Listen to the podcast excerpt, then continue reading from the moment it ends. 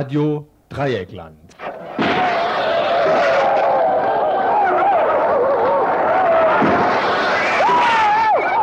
Tagesinfo.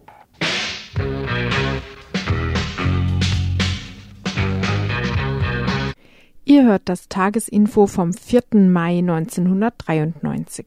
Herzlich willkommen eben dazu zum Tagesinfo. Wir haben insgesamt fünf Themen vorbereitet. Als da wären Thema Nummer eins. Der Selbstmord von Bérégovoy. Während vorher auf der politischen Bühne Frankreichs gegen den bisherigen französischen PS-Politiker stets fleißig polemisiert wurde, herrscht nun Betroffenheit vor. Ein kurzer Kommentar. Dann dreimal Thema Medien. Zuerst freie Radios, auch in Südafrika. Zumindest gibt es dahingehende Bestrebungen. Leute aus der schwarzen Befreiungsbewegung wollen auf diese Art und Weise das Medienmonopol zu brechen versuchen. Dann heute Internationaler Tag der Pressefreiheit. Auch der kann die Verfolgung und sogar Ermordung von Journalisten und Journalistinnen weltweit nicht verhindern. Dennoch, die Intention ist unterstützenswert. Wir fragten, welche Inhalte hinter dem Schlagwort stehen und weltweite Vernetzung freier Radios. Ein Projekt, das hier bei Radio Dreieckland seit einem Jahr läuft und in dessen Rahmen in gut einem Monat ein internationaler Kongress stattfinden wird. Ein Gespräch mit den Initiatoren. Und last but not least Streiks in der Metallindustrie. Nahezu lückenlos wird in den bestreikten Werken der Ex-DDR der Streikaufruf der IG Metall befolgt. Wir berichten gegen Ende der Sendung über Tarifbrüche hier im Südwesten und den Stand der Dinge im Osten.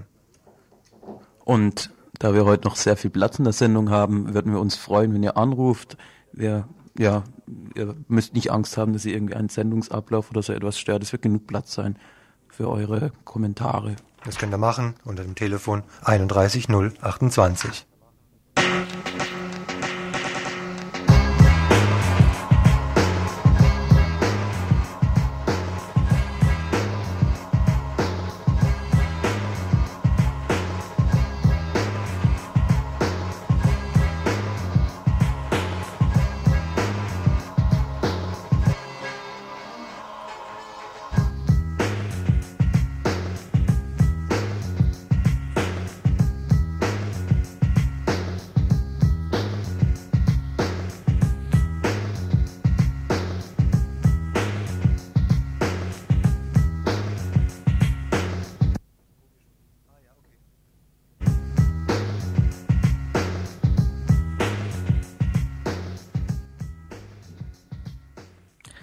Bérégovoy und der Undank der Nation betitelte das Neue Deutschland in seiner gestrigen Auf Ausgabe. Symbol ehrenhafter Politik, die Frankfurter Allgemeine Zeitung. Und als Bildunterschrift in der Frankfurter Rundschau war zu lesen, ohne Unterlass hat man ihn verleumdet, sagen Freunde über Bérégovoy. Pierre Bérégovoy, Frankreichs letzter Ministerpräsident, hat sich letzten Samstag am Ufer des Loire-Kanals bei Nevers, der Stadt, in der er Bürgermeister ist, im Alter von 67 Jahren selbst erschossen. Vor allem die bürgerliche Presse ist es bedauernsvoll. Jetzt, nach seinem Tode, gilt er als lauterer Politiker, der durch das Debakel seiner Partei tief verletzt war. Pierre Bérégovoy, einer der Politiker, die durch die Politik sich aus dem Proletariat in die oberen Klassen hocharbeitete und hochdiente. Sein Vater war ein exilierter Menschewik aus der Ukraine, seine Mutter betrieb einen Gemischtwarenladen mit Kaffeeausschank in einem Dorf bei Rouen. Er selbst kam über Volksschulbildung nicht hinaus und musste mit 15 Jahren zu arbeiten anfangen. Erst in einer Spinnerei, dann als Maschinenschlosser und Eisenbahner und zuletzt bei Gaz de France, dem Staatsbetrieb. Als 20-Jähriger trat er der alten sozialistischen SFIO bei und wurde später einer der Gründungsmitglieder der Parti Socialiste von François Mitterrand. Doch international in der Politik bekannt wurde er vor allem durch eine weniger proletarierfreundliche Politik als Wirtschafts- und Sozialminister. Als er nämlich das Defizit der Sozialversicherung mit Einsparungen drückte und eine Politik des freien Unternehmerinnenmarktes propagierte. Die Frankfurter Allgemeine zitiert denn auch den EG-Präsident Delors, wenn sie Bérégovoy als einen der ihren sieht, der die Inflation, den Klassenkampf und den Protektionismus bekämpfte, wie sie es nannte. So war denn auch unter seiner Amtszeit als Regierungschef das Ansehen Frankreichs auf den internationalen Finanzmärkten besser als sein Ansehen bei der eigenen Bevölkerung, deren zuerst erwarteten Hoffnungen er bitter enttäuschte. So nahm ihm die Öffentlichkeit denn auch übel, dass ausgerechnet er, der allen verschreiben wollte, den Gürtel enger zu schnallen, sich mit kostenlosen Krediten eines zwielichtigen Mitterrand-Freundes eine Wohnung im vornehmsten Pariser Bezirk kaufte, die sonst dem Echten und dem Geldadel vorbehalten ist. Wie viele nehmen sich heute aus Verzweiflung das Leben, weil sie nichts haben? Er nahm sich das Leben, weil er genug hatte. Er wurde Opfer seiner eigenen Politik. Nicht das erste und sicherlich auch nicht das letzte.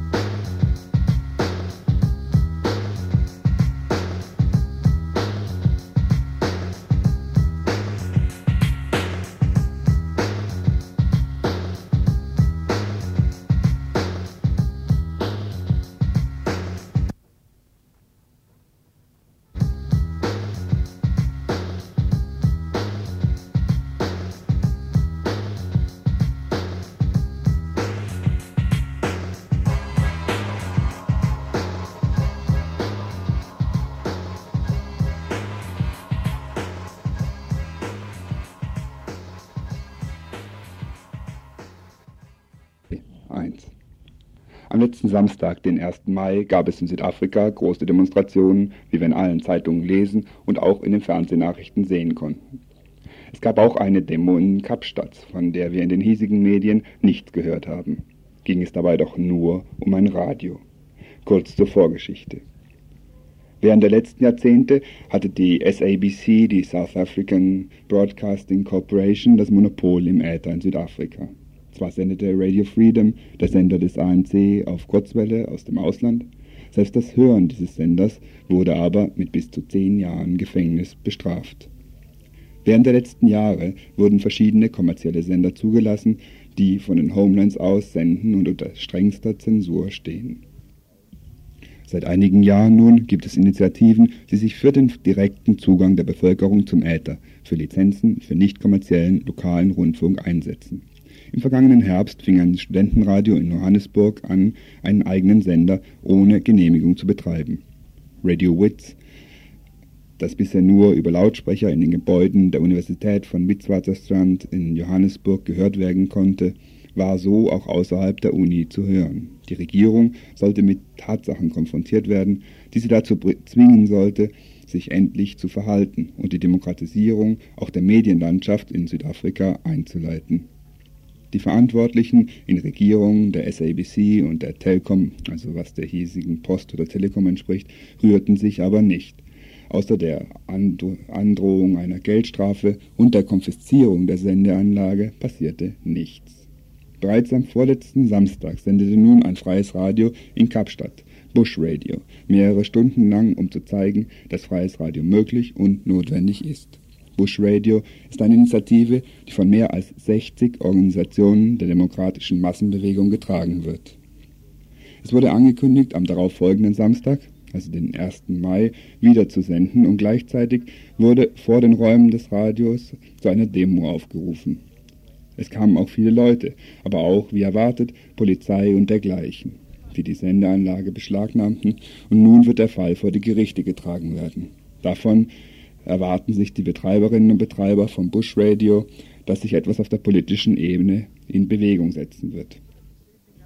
Ziel ist die Einrichtung einer unabhängigen Behörde, die für die Vergabe von Lizenzen zuständig ist und die Garantie, dass in einem zukünftigen Mediengesetz nicht kommerzieller Rundfunk explizit berücksichtigt und gesichert wird. Gerade jetzt, in der Zeit vor den Wahlen in Südafrika, so argumentieren sie, ist es besonders dringend, dass das Monopol der weißen Minderheitsregierung im Rundfunk endlich gebrochen wird.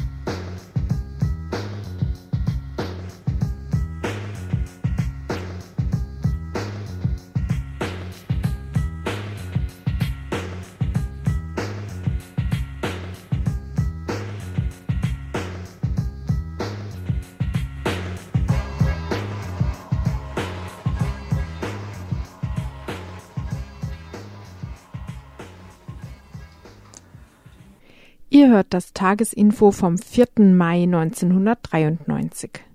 Mit Demonstrationen, Ausstellungen, Kundgebungen und anderen Veranstaltungen wurde gestern in Frankreich, Belgien und Spanien der internationale Tag der Pressefreiheit von der Journalistenorganisation Reporter ohne Grenzen durchgeführt. Dieser Tag, der jedes Jahr stattfindet, soll die Diskussion über die Einschränkungen der Pressefreiheit in der Öffentlichkeit vorantreiben. Zu diesem Zweck wird auch ein jährlicher Bericht zum Zustand der Pressefreiheit in der Welt auf Französisch, Englisch und Spanisch herausgegeben. Und außerdem gibt es dieses Jahr eine Sammlung unter dem Titel 100 Fotos für die Pressefreiheit. Hierzu haben die besten Fotografen der Welt ihre Fotos zur Verfügung gestellt. Der Erlös soll der Unterstützung der bedrohten Journalistinnen und Presseorganen zur Verfügung gestellt werden. Und wir werden am Ende der Sendung noch einmal die Bezugsadresse durchgeben. 300 Seiten umfasst der Report und behandelt viele Staaten der Erde, darunter die Bundesrepublik, in denen die Pressefreiheit im letzten Jahr Schaden gelitten hat. Hierzu ein Journalist von Reporters sans frontières, Le, le, la chose la plus euh, frappante qui a été euh, qui a été remarquée par tous, c'est le nombre très élevé de journalistes tués en 1992.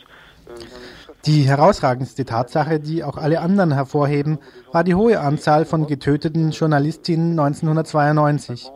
Es gab 62 die Tote dieses Jahr und insbesondere die Anzahl von in Europa getöteten Journalisten.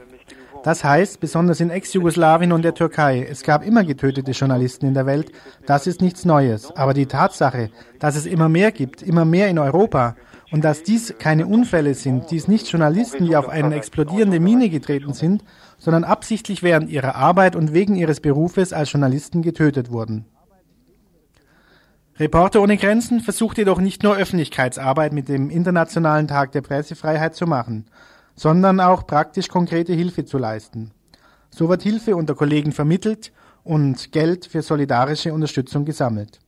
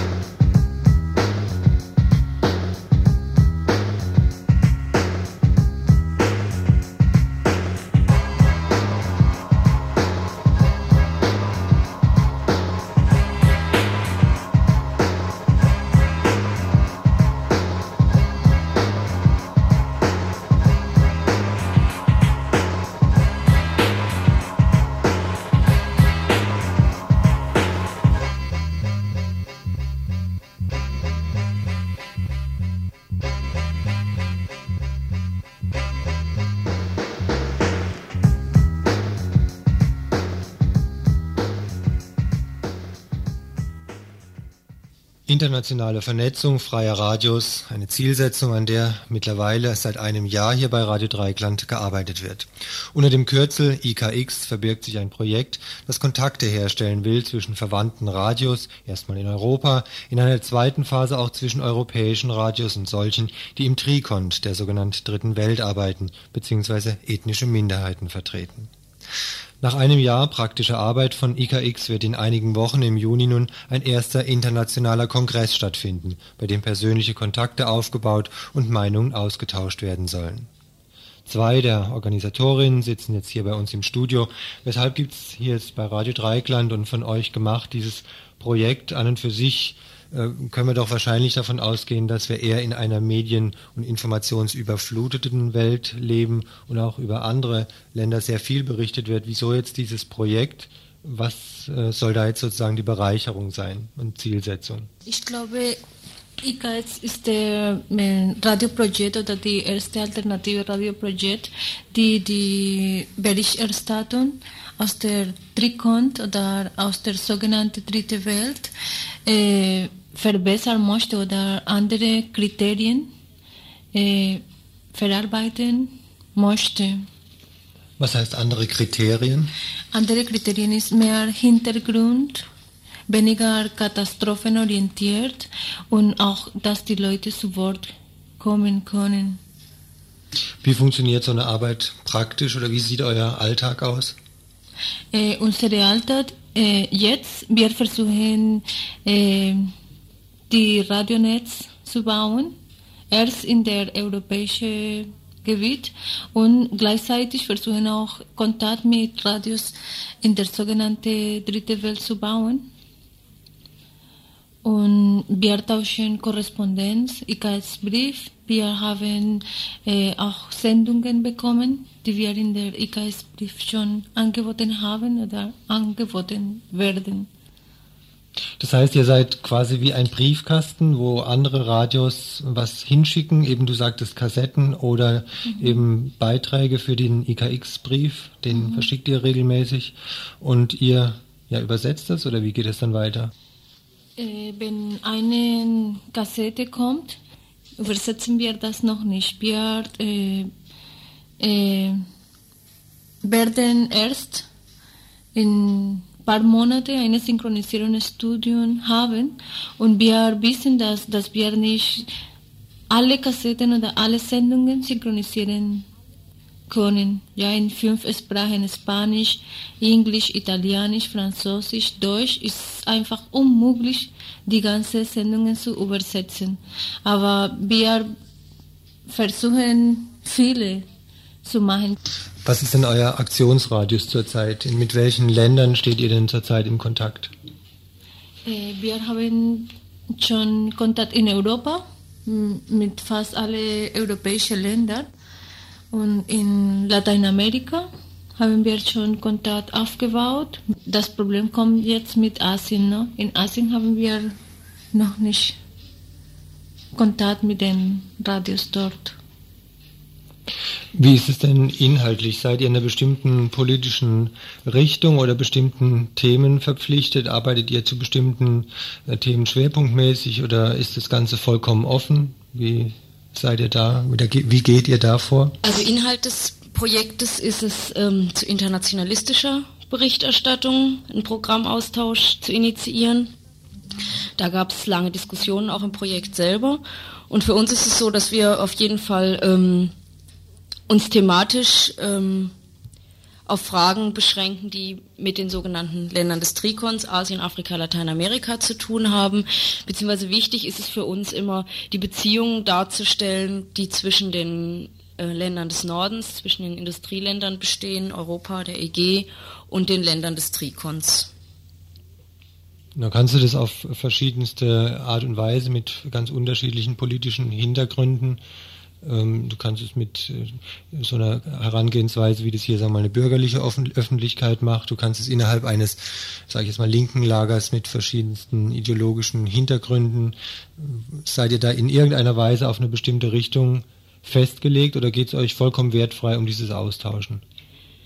Also ich denke, wir beziehen uns auf jeden Fall auf eine linke Öffentlichkeit. Es ist für uns aber ganz wichtig, dass ähm, dass eben die Basisgruppen in den verschiedenen Ländern zu Wort kommen. Also wir, wir vertreten auf jeden Fall nicht nur jeweils eine politische Richtung, sondern es ist uns wichtig, dass eben verschiedene Aspekte auch zu Wort kommen können. Wie kommt es denn zu so einer Überlegung, dass so eine Arbeit wichtig ist? Hat es irgendwas mit der zurzeit hier herrschenden politischen Stimmung oder dem politischen Klima was zu tun? Wir denken zum Beispiel, dass Rassismus viel mit dem äh, Bild, das die europäischen Menschen hier von den Menschen aus der Trikont haben, zu tun hat. Wir denken, äh, wenn, wenn du in, in einen Nachrichten immer dieselbe Sachen hörst, nur dass die Menschen dort nur Katastrophen leben oder Mafia oder Terrorismus oder diese Menschen überhaupt keine Würde mehr haben oder diese Armen nur äh, arm sind, geistlich und materielle Armut haben, dann äh, ich habe den Eindruck, dass, dass diese Leute äh, mehr als fast Menschen gesehen sind ne, für den europäischen Menschen. Und ich denke, andere Berichterstattung, die mehr äh, die Widerstandsbewegung, der Alltag von Frauen oder die, die, die richtige Partizipation der, der Frauen in das normale Leben der, der Menschen, der Kinder, auch die, die Partizipation von Kindern äh, Männer, ethnische Minderheiten, Minderheiten, Widerstand und so weiter. Das kann uns eine andere Welt vermitteln. Ne?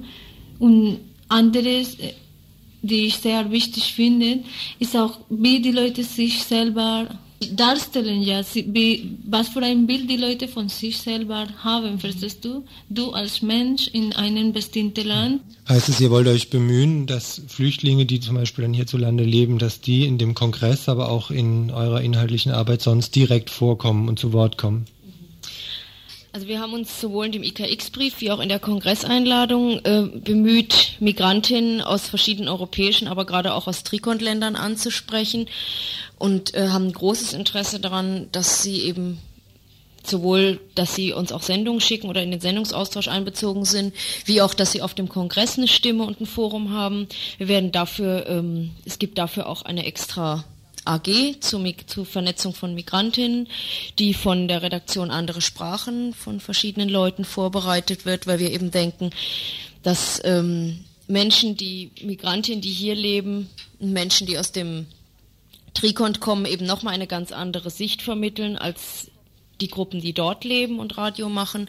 Und dass es eben ganz wichtig ist, dass es ähm, die Möglichkeit eines Austausches gibt unter den Migrantinnen.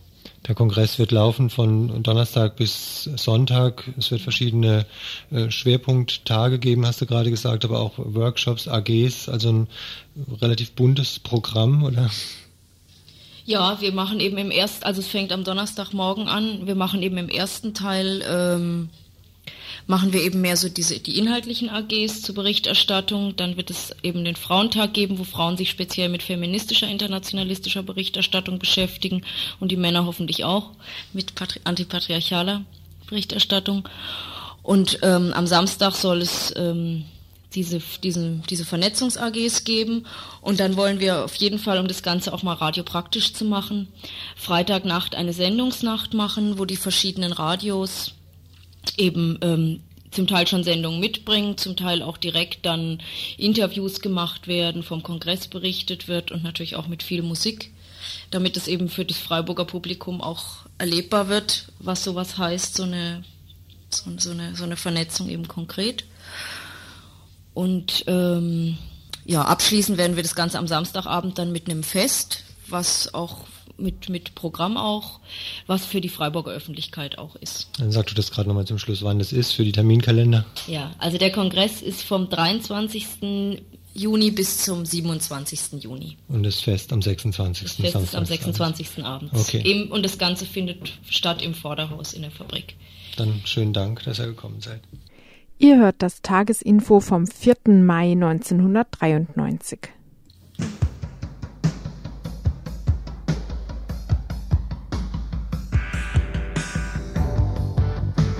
Ihr hört immer noch das Radio Dreiklang Tagesinfo. Drei, nee, vier Beiträge haben wir jetzt schon hinter uns. Einer steht noch aus, recht ausführlich zu den Streiks in der Metallindustrie.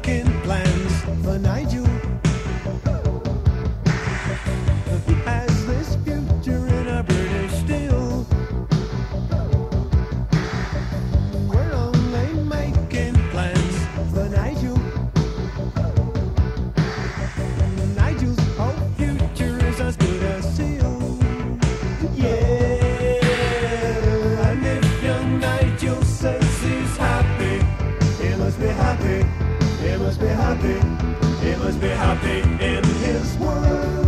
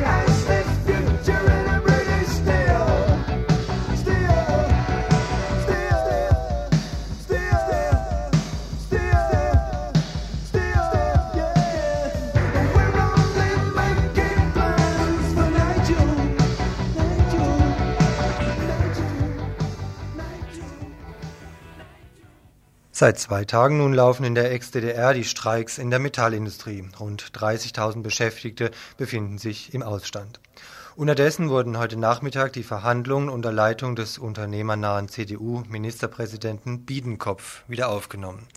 Dort wartete der Gesamtmetallpräsident Gottscholl mit dem Angebot einer neuen Tarifvertragslösung auf, so sein Angebot, einjährige Laufzeit sei angesagt. Gemäß den gewerkschaftlichen Ritualen wurde dieser Vorschlag am zweiten Streiktag, Streiktag jetzt ja erst als vollkommen inakzeptabel zurückgewiesen.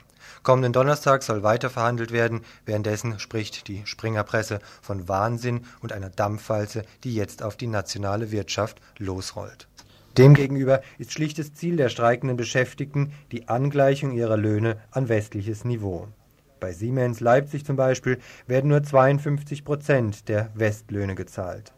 Für einen Elektroniker sind dies rund 1200 Mark monatlich, bei gleichen Preisen Ost wie West sind dies zum Sterben zu viel und zum Leben zu wenig, wie es gestern Morgen ein Betriebsrat gegenüber RDL formulierte. Springender Punkt bei den Streiks ist jedoch nicht das übliche Prozentpoker, sondern die Glaubwürdigkeit gewerkschaftlicher Arbeit schlechthin. Die jetzt eingeforderte Angleichung der Löhne war tariflich bereits 1991 vereinbart worden und sollte zum vergangenen 1. April in Kraft treten. Einmalig und von den Unternehmen wohl als Exempel verstanden nun der Versuch, ausgehandelte Tarifverträge wieder zu kippen.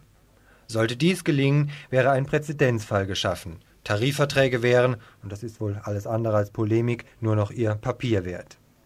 Empfinden die Unternehmen die Abschlüsse im Nachhinein nicht mehr als genehm, könnte einreißen, was jetzt versucht wird. Die Lohntüte bleibt so dick oder so mager wie bisher, vereinbarte Lohnerhöhungen werden schlichtweg nicht eingehalten. Eine Situation übrigens, die nicht nur gegenwärtig in der Ex-DDR Realität ist, auch hier in unserem Sendegebiet halten sich Unternehmen nicht an die tarifverträglichen Vereinbarungen, auch wenn die örtliche IG Metall dies nicht so recht wahrhaben will. Sie plädiert für individuelle Lösungen, will, freilich nur für ihre Mitglieder, Prozesse führen. Ein Weg, der sehr verhalten wirkt gegenüber den Generalangriffen der Unternehmerseite. Von dort gab es heute übrigens einen neuen Vorschlag. Wer krank ist, erhält nur noch 80 Prozent des normalen Lohns. Mit anderen Worten, die Gewerkschaften bzw. lohnabhängig Beschäftigte hierzulande sehen sich in die Ecke gedrängt. Frage also an den Freiburger IG Metall-Vorsitzenden Hermann Spieß, ob er denkt, dass das gegenwärtige Tarifrecht und Gefüge noch zu halten ist. Wir werden sie halten müssen. Die Arbeitnehmer haben, als wir den Tarifabschluss gemacht haben, voll darauf vertraut, dass die Löhne und Gehälter angeglichen werden im Laufe der Zeit. Wir liegen momentan beim effektiven Verdienst, äh, der im Vergleich zu unserem Verdienst bei 52 Prozent liegt und das bei gleichen Preisen beziehungsweise zum Teil sogar höheren Preisen. Und es geht auch nicht nur allein zum, jetzt um den letzten Pfennig, um die letzte Mark, sondern es geht auch ganz einfach darum, dass die Menschen im Osten von irgendeiner Organisation, das sind die Gewerkschaften, die Glaubwürdigkeit auch erfahren, dass wir zu dem, was wir vereinbart haben, auch stehen. Dass die Kündigung durch die Arbeitgeber ein, ein Rechtsbruch sind, eine, naja, eine sehr unverfrorene Geschichte sind, die es noch nie gab im Laufe dieser neuen Bundesrepublik Deutschland, ist ein anderer Punkt. Also wir sehen dann äh, die Versuche, Tarifverträge insgesamt zu kippen. Wir sehen, dass die Arbeitgeber beginnend im Osten versuchen, mit dieser IG Metall fertig zu werden, ein Stück weit die Gewerkschaft zu demontieren, Tarifverträge, die ihnen schon lang, ich denke an die ganze Deregulierungsdiskussion, schon lange ein Dorn im Auge sind, jetzt zu kippen, im Osten anzufangen und hier bei uns weiterzumachen. Wir haben die Aussage von dem stellvertretenden Vorsitzenden, Herrn Kraus, der Arbeitgeberwende hier, Südwestmetall, hier bei uns im Südwesten, der sagt, er könnte sich vorstellen, im nächsten Jahr das Gleiche zu tun wie im Osten. Also auch ein offener Tarifvertragsbruch. Hermann Spieß von der IG Metall hier in Freiburg schätzt auch er die Situation so ein, dass auch hier im Dreieckland politischer Druck erzeugt, vielleicht sogar gestreikt werden muss, um Tarifvertragsbrüche auch hier im Westen nicht einreißen zu lassen? Wir gehen davon aus, dass aber die Arbeitgeber bislang zumindest hier im Südwesten noch tarifvertragstreu sind. Eine Einschätzung, die von den Beschäftigten so nicht geteilt wird. In einzelnen Betrieben namentlich bekannt sind uns die Konzerne ITT hier in Freiburg, vertreten mit der Tochter Intermetall, oder auch die Firma SIG. In beiden Firmen wurde versucht, unterhalb tarifverträglicher Vereinbarungen zu bleiben, zum Teil über Gespräche mit einzelnen Beschäftigtengruppen. Es wurde versucht, das Inkrafttreten vereinbarter Arbeitszeitverkürzungen zeitlich zu strecken. Teilweise wurden vereinbarte Lohnerhöhungen zumindest nicht so ohne weiteres gezahlt. Die IG Metall wiegelt erstmal ab. Erst auf nachdrücklicheres Befragen hin wird eingeräumt. Eine Firma Sick in Waldkirch wird die Arbeitszeitverkürzung nicht durchgeführt. Die schaffen noch nach wie vor 37 Stunden. In diese Richtung gehen auch die Schilderungen eines Arbeiters. Ab 1. April hätte ja tarifvertragsgemäß 3% Gehaltserhöhung und Senkung der 37-Stunden-Woche auf 36-Stunden-Woche. Die Geschäftsleitung wollte mit allen Mitteln das verhindern. Sie haben dann vor, auf, zunächst mal ganz gegen Arbeitszeitverkürzung. Sie werden schlecht, sie müssen sonst Leute entlassen. Genau dies ist die Parole, mit der Beschäftigten immer wieder gedroht wird. Entweder ihr schafft für weniger Geld oder wir setzen euch auf die Straße. Bekannte Methoden in einer tatsächlich wirtschaftlich schwierigen Zeit. Frage nur, wer hier an die Luft gesetzt gehört. Eine Frage, die wohl auch die Streikenden in der Ex-DDR gestellt und beantwortet haben. Näheres dazu gleich im zweiten Teil des Beitrags.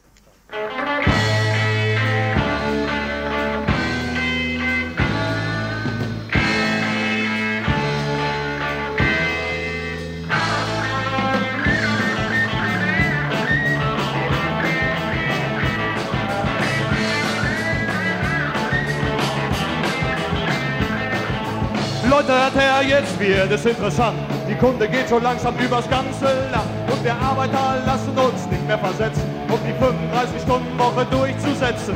Arbeitszeit verkürzen heißt doch Arbeitsplätze schaffen. Das kann doch nicht so schwer sein, das müsste doch jeder raffen. Wir wollen die 35-Stunden-Woche, denn die Zukunft ist uns nicht egal. Wir wollen die 35-Stunden-Woche, es bleibt uns keine andere Wahl. Wir wollen die 35-Stunden-Woche, unser Leben hängt davon ab. Wir wollen die 35-Stunden-Woche, das machen wir mit 50 schlapp.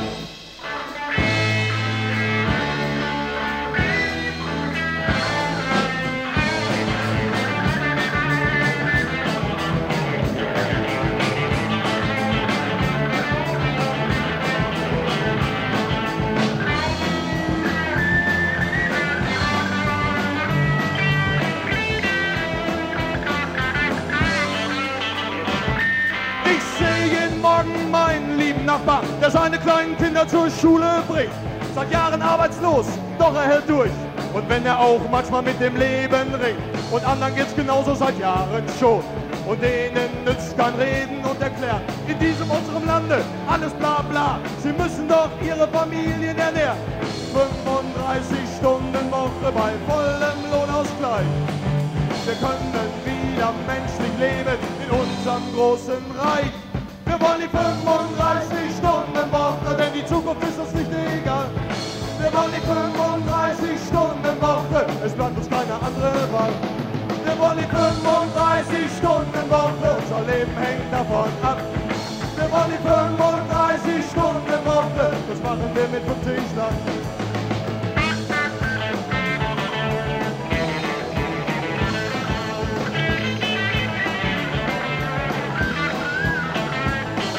Gewerkschaft und wir gehen auf die Straße und kämpfen für kürzere Arbeitszeit.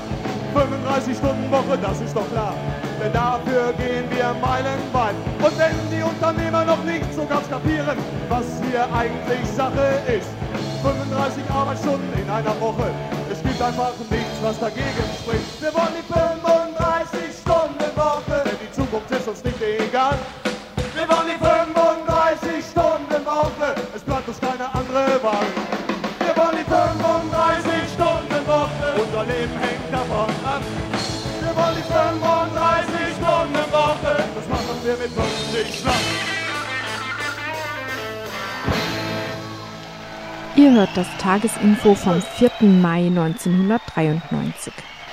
Wir haben uns etwas umgehört an der Streikfront in Leipzig und in Zwickau. Übereinstimmend wurde uns berichtet, dass die Leute vor Ort mit großer Ernsthaftigkeit den Streik durchführen und sich der Bedeutung bewusst sind. Streikbrecher sind offensichtlich rar. Leipzig streikt in zwei Betrieben. Ne? Das ist Siemens Mhm. Kommunikationstechnik in Leipzig. Und der zweite Betrieb? Das ist die Firma Hagenuk in Schkeuditz. Mhm. Und äh, wann äh, begann der Ausstand und wie viele Leute beteiligen sich im Moment an dem Streik? Gestern früh mit der Frühschicht in beiden Betrieben. Und wie viele Leute ungefähr beteiligen sich an dem Äh, Streik? etwa 390 bei Siemens und 180 bei Hagenuk. Was äh, auf wie viel insgesamt Beschäftigte kommt? Auf Beschäftigte oder auf IG Metall-Mitglieder? Äh, ja, beides. Also Beschäftigte äh, sind bei Siemens 539. So in etwa, ne? Also das kann schwanken. Das ist nur so eine Orientierungsgröße eigentlich. So, und bei Hagenuk liegt es so bei 260 etwa. Also ich selber war bei Hagenuk gestern früh und auch heute, ne? Und ich muss sagen, dass nach anfänglichen auch diese Unsicherheiten, all dieweil die äh, Unternehmensleitungen die Leute ja im Vorfeld arg unter Druck gesetzt haben, vor allem die Angestellten, ähm, ist heute schon solche Stimmungslage, dass die Leute fest entschlossen sind, weiterzumachen, bis wirklich ein akzeptables Ergebnis da ist. Und äh, die Stimmung bei Hagenuk, äh, da haben ja vorwiegend die äh, gewerblichen Arbeitnehmer diese Sache forciert, ne? Und standen gestern auch schon in geschlossener Front und haben heute Morgen erreicht, bei Betriebs äh, bei äh, normalen Arbeitszeitbeginn der Angestellten, dass auch ein Teil der Angestellten übergetreten ist zur Streikfront, die da erst mit äh, sehr unlauteren Methoden der äh, Geschäftsführung schon gestern unter Druck gesetzt wurden und das auch heute wieder versucht wurde, aber es hat sich mittlerweile gezeigt, dass die Leute wohl doch erkennen, auf welcher Seite sie stehen. Und wie sind denn die ersten Reaktionen äh, der Geschäftsleitung auf den Streik? Also äh, im Augenblick äh, sind wir nicht im Gespräch miteinander. Sie reagieren überhaupt nicht bei Hagenuk. Ne? Bei Siemens war es ja etwas anders. Da äh, ist ja die Geschäftsführung in die Öffentlichkeit getreten und ist tief enttäuscht, dass die Arbeitnehmer das wahrgemacht haben und den Streik ausführen. Sie haben ja immer noch daran gezweifelt, dass überhaupt was geht hier. So, und bei Hagenuk, wie gesagt, äh, ist die Geschäftsführung erstmal, naja, fast sprachlos. Kam es zu Auseinandersetzungen mit äh, Streikbrechern oder Leuten, die den Streik brechen wollten? Nein, bei Hagenuk nicht ein Fall. Und äh, bei Siemens hat die Firma versucht, gestern 30 Leute auf einem gesonderten Sammelstelle zu erfassen. Dort wurden die reingeführt in ein abgesperrtes Gebiet, wo also äh, zwei Meter hoher Zaun drumherum war. Und dann wurde den Leuten gesagt, dass sie also in die Firma reingelassen werden, um zu arbeiten. Und nachdem die sie so unter Druck gesetzt wurden, haben sich zwei von den Kollegen entschlossen, darunter auch eine Kollegin, den Zaun zu überwinden. Die waren ja regelrecht eingesperrt, sind über den Zaun geklettert und haben sich in die Front der Streikenden eingereiht.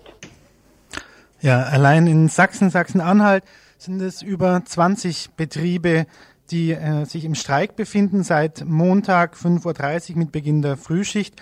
Weitere haben sich seit heute Morgen ab Schichtbeginn angeschlossen und auch morgen werden noch weitere folgen. Als nächstes nun ein äh, Interview mit einem äh, Gewerkschafter der Verwaltungsstelle Zwickau, wo Blauen und einige andere Verwaltungsbezirke noch hinzugehören zur Stimmung an der Streikfront. Und wie viele Betriebe sind es jetzt im Moment, die äh, sich dort im Streik befinden? Wir haben jetzt vier Betriebe hier in unserem Gebiet äh, zum Streik aufgerufen. Äh, das sind VW in Mosel, also das nennt sich ja Sächsischer Automobilbau, ne? VW. Äh, dann die JKN, das ist ein Betrieb direkt neben dem VW-Werk, äh, die Gelenkwellen herstellen und zum englischen Konzern gehören.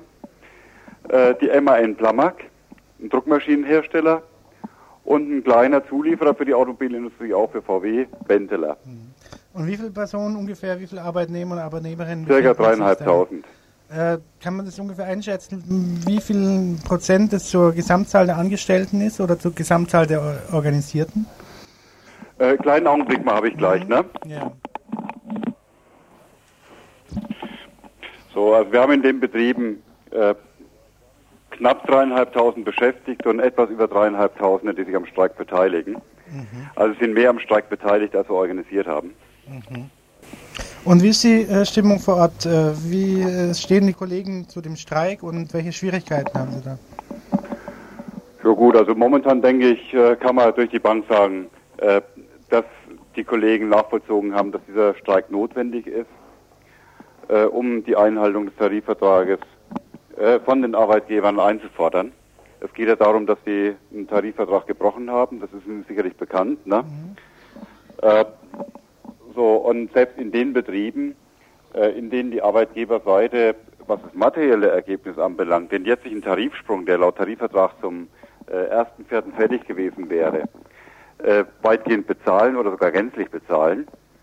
Das, äh, bei den angegebenen vier Betrieben ist es im Prinzip bei VW und bei MAN, Plamac, der Fall. Selbst in diesen Betrieben haben die Kollegen, äh, ist den Kollegen klar, äh, dass es eben nicht nur um diesen Tarifsprung zum 1.4. geht, sondern dass es einerseits um den ganzen weiteren Anpassungsprozess geht. Es ist dieser Stufentarifvertrag soll ja bis äh, 1994 dann auf 100 Prozent bayerisches Niveau äh, angepasst werden. Äh, Sie merken natürlich auch alle, dass es nötig ist, wenn man sieht, dass die Preise inzwischen ja hier schon weitgehend die 100 Prozent fest erreicht haben, wenn nicht sogar überschritten. So, und Sie wissen auch, äh, dass in dem Augenblick, wo die Arbeitgeberseite sich mit ihrem äh, Begehren Öffnungsklauseln in den Tarifverträgen durchzusetzen und damit die Tarifverträge gegenstandslos zu machen, weil ja die, die Schutzfunktion des Tarifvertrages dann gänzlich entfallen würde, dass sie dann verloren hätten. Ne? Und insofern sind auch in den Betrieben, wo die Kollegen praktisch von der materiellen Seite jetzt den Tarifsprung bezahlt bekommen, äh, die überwiegende Zahl bereit und willens mit dem Arbeitskampf den Tarifvertrag zu verteidigen.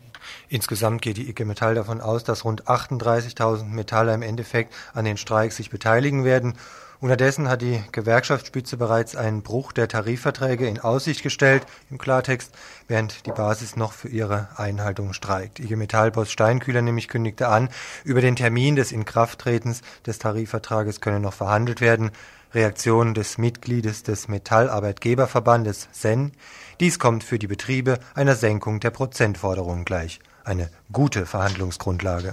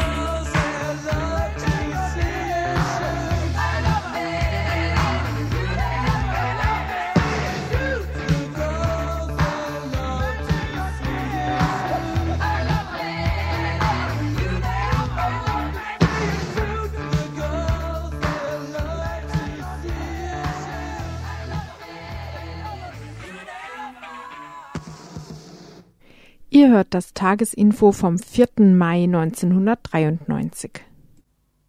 Ja, bevor wir zu unseren Veranstaltungshinweisen kommen, will ich nicht versäumen, die versprochene Adresse nachzuholen für alle, die sich zwischenzeitlich bei der Musikstift und Papier bereitgelegt haben. Und zwar die Adresse von Reporter Sans Frontières, der ähm, Journalistenvereinigung, die jährlich einen Report zur Pressefreiheit herausgibt und außerdem einen großen Fotoband von 100 Fotos für die Pressefreiheit.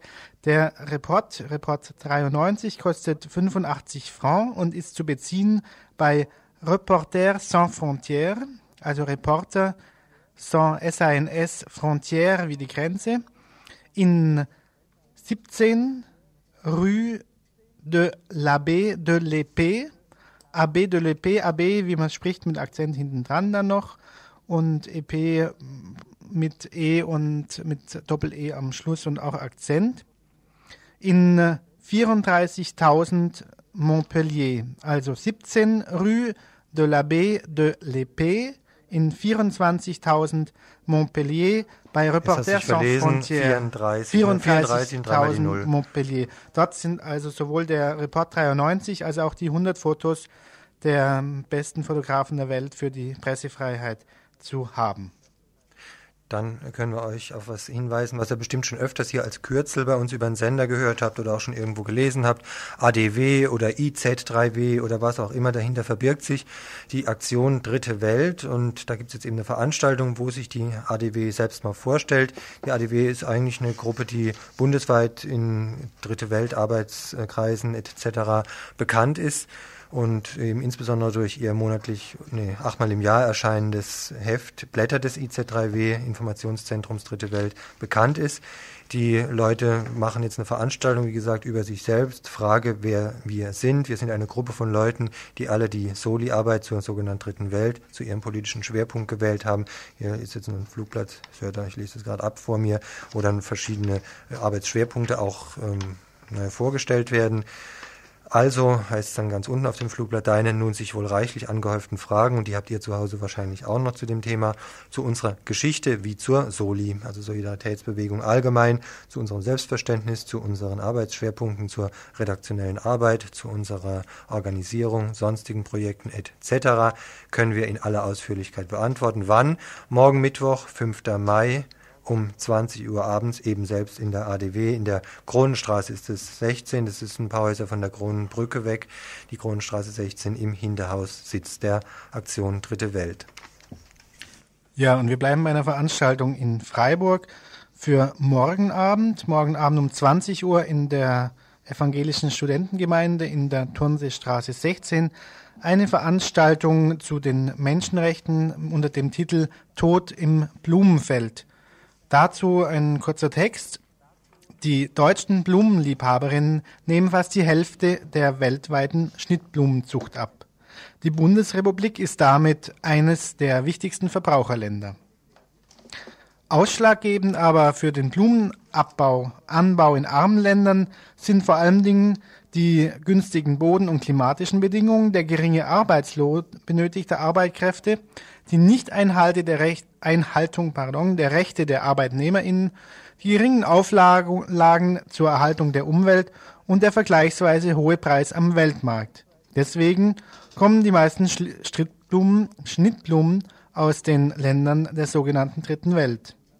Die Blumen werden für Exportzwecke gezüchtet und zur Schädlingsbekämpfung und längeren Haltbarkeit der Blumen werden hochgiftige Chemikalien eingesetzt.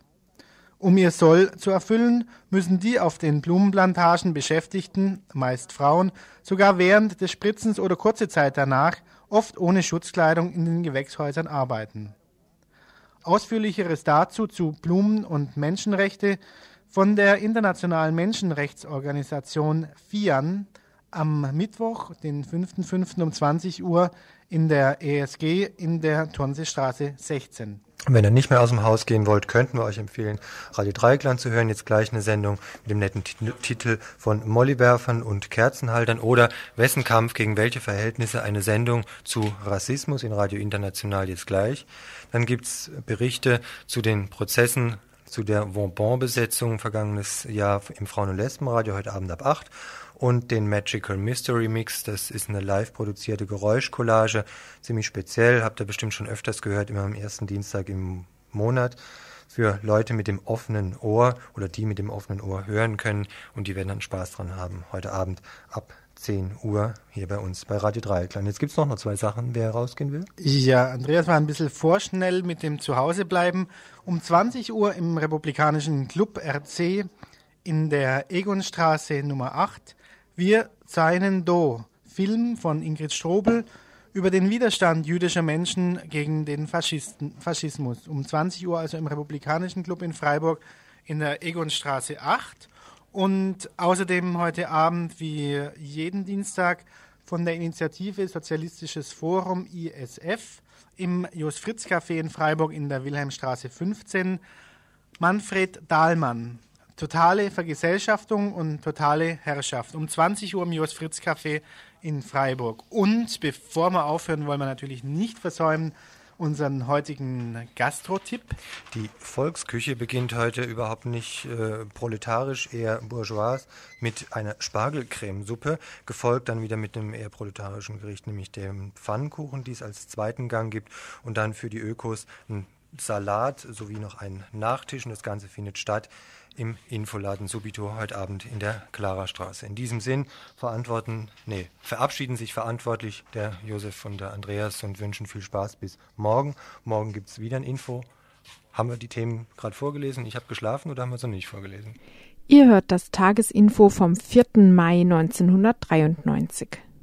Die Themen haben wir noch nicht vorgelesen, das will ich noch ganz kurz nachholen. Wir haben noch eine Minute Zeit.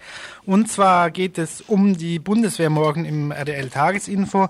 Der Somalia-Einsatz der Bundeswehr als Übergangsstation von der Heimwehr zur Angriffsarmee, eine Musik- und Zitatencollage und außerdem geht es um Jugoslawien, ein Interview und einige kritische Bemerkungen zum Projekt Bosnienhilfe aus Frankfurt und als letztes, was uns heute schon bekannt ist für die Themen des morgigen RDL-Tagesinfos um 18 Uhr, Maastricht-Verträge. Zehn EG-Staaten haben sie bisher ratifiziert. In Dänemark und England stehen die parlamentarischen Entscheidungen noch aus.